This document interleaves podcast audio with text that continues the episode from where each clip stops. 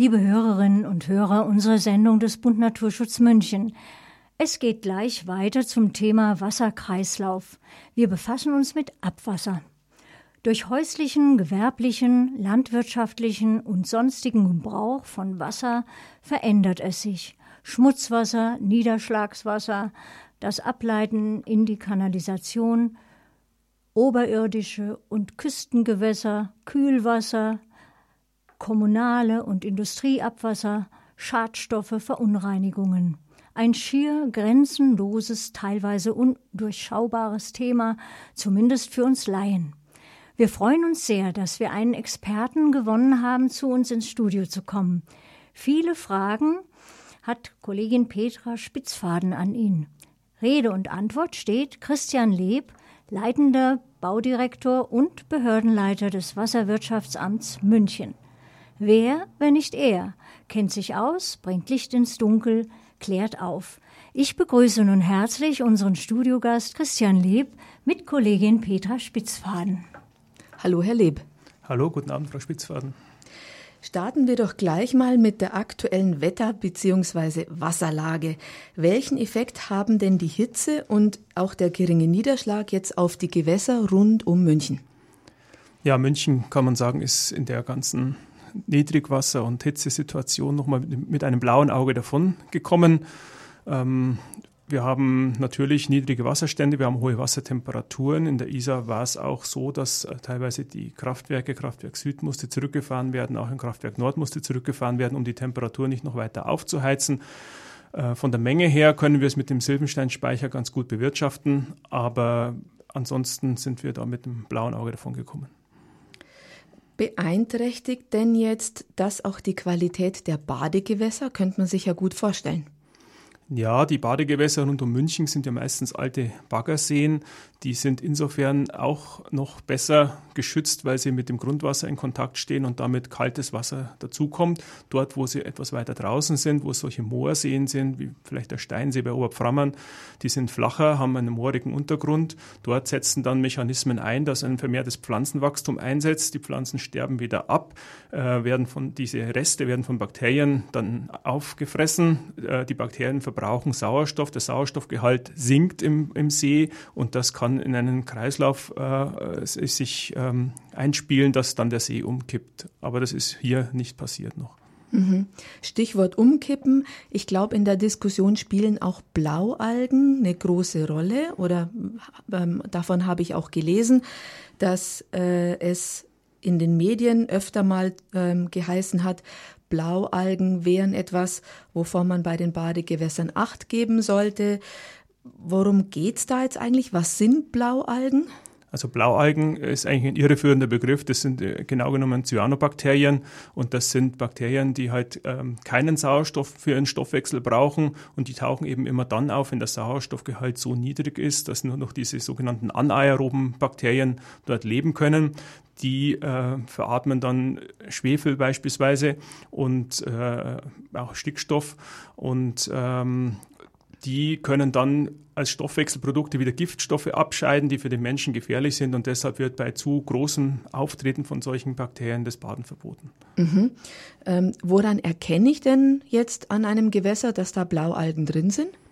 Ähm, die Blaualgen selber sind wie so ein brauner Film äh, der auftritt. Aber wenn ein Gewässer als Badegewässer zugelassen ist, prüfen die Gesundheitsämter regelmäßig, ob die Qualität noch zum Baden geeignet ist, unter anderem eben auch auf Blaualgen. Und wenn die dabei feststellen, dass zu viel Blaualgen in dem See enthalten sind, dann wird das Gewässer gesperrt, um hier eine Gefährdung für die Badenden auszuschließen. Hatten wir diese Situation in und um München eigentlich in diesem Sommer? Also soweit mir bekannt ist, äh, ist es im Landkreis Dachau an einem See aufgetreten und im Landkreis Freising bei einem Waldbad. Aber so im Großen Großen und Ganzen sind wir auch hier verschont geblieben.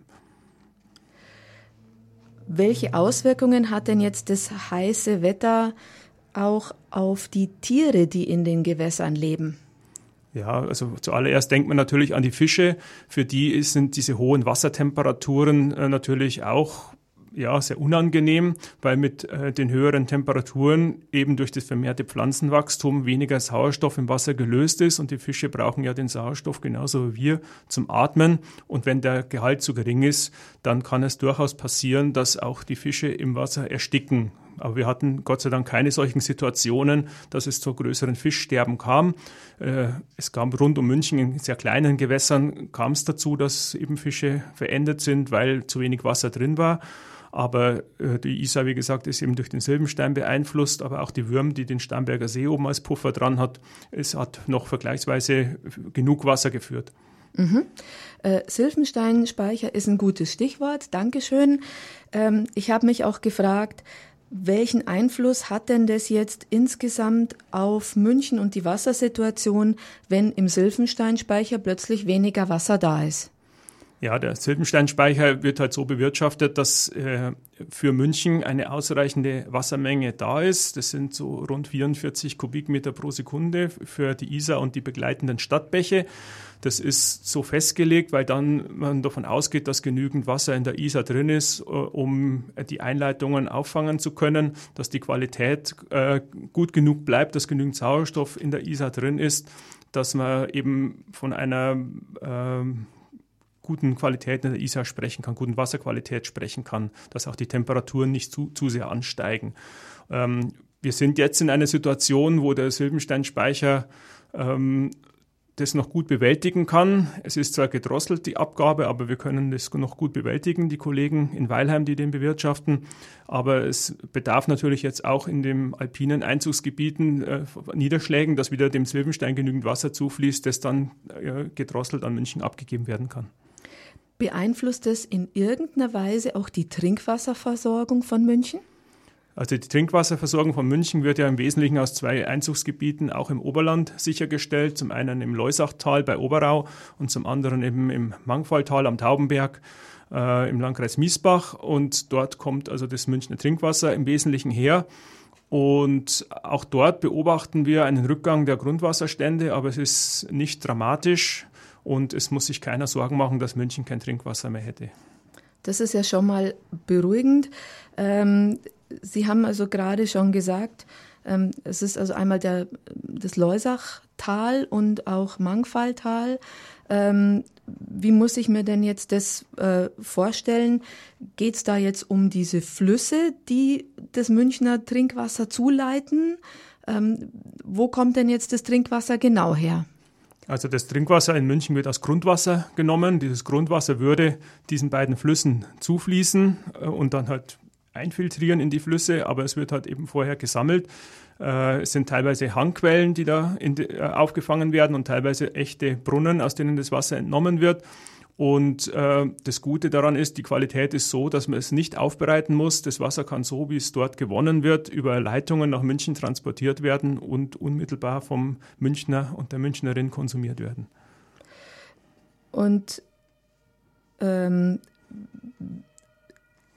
habe ich dann nur das Grundwasser, das für das Trinkwasser zur Verfügung steht? Oder ist dann auch Oberflächenwasser, wie zum Beispiel jetzt ein Silfenstein, in irgendeiner Form beteiligt? Also für München wird ausschließlich Grundwasser verwendet, weil eben das Grundwasser durch das Versickern, durch den Boden schon äh, vorgereinigt ist und durch die Wasserschutzgebiete auch der, der Eintrag von Schadstoffen weitgehend ausgeschlossen ist.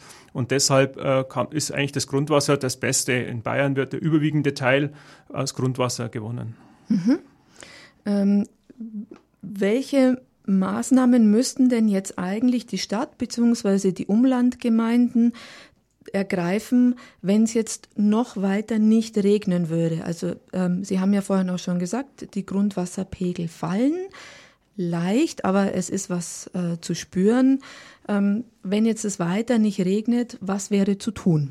Also sollten wir in die Situation kommen, dass wir merken, ein, ein, Grundwasserleiter, aus dem Trinkwasser gewonnen wird, wird übernutzt, dann müsste man entsprechend äh, ja, die Menge, die entnommen werden darf, rationieren, sowohl bei den, äh, ähm, bei den Bürgerinnen und Bürgern, aber man wird zuerst natürlich Brauchwassernutzungen versuchen einzuschränken, die auch aus dem gleichen Grundwasserleiter Wasser rausnehmen.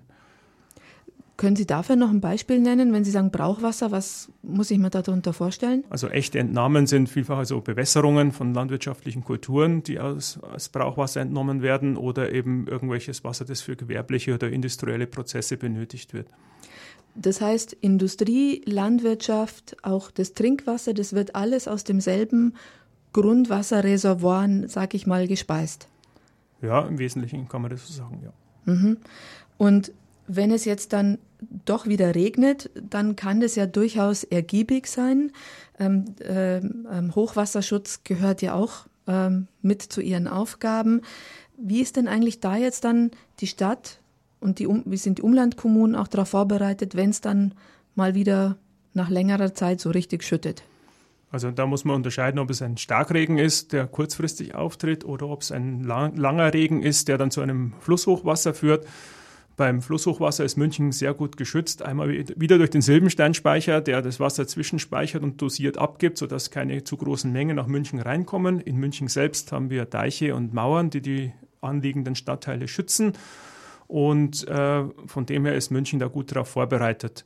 Bei den Starkregen ist noch, sind auch in den Umlandgemeinden noch viele Defizite da, aber da ist im Wesentlichen jeder Einzelne gefordert und man kann es auch eigentlich nur mit baulichen Maßnahmen in den Griff bekommen. Ähm, ja, ähm, jetzt habe ich schon gesagt, Sie sind beim ähm, Wasserwirtschaftsamt ja für alle möglichen Dinge zuständig. Können Sie uns noch ganz kurz sagen, was eigentlich das Wasserwirtschaftsamt tut? Ja, das Wasserwirtschaftsamt sorgt dafür, dass die vorhandenen Gewässer nicht übernutzt werden, dass das Grundwasser nicht mehr genutzt wird, als wieder neu gebildet wird.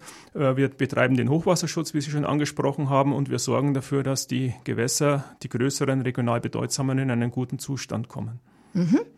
Und wie ist dann da Ihr Zusammenspiel jetzt? Weil ich denke, ähm, mein Wasser kommt ja von den Stadtwerken München. Also wie ist da der Zusammenhang? Also bei, den, bei der Wasserversorgung sind wir dafür zuständig, dass die ähm, Einzugsgebiete geschützt werden. Bei Schutzgebietsverfahren sind wir amtlicher Sachverständiger und prüfen, ob die vorgelegten Unterlagen vom Wasserversorger ausreichend sind, um das Gebiet so gut zu schützen, dass das Trinkwasser sauber bleibt.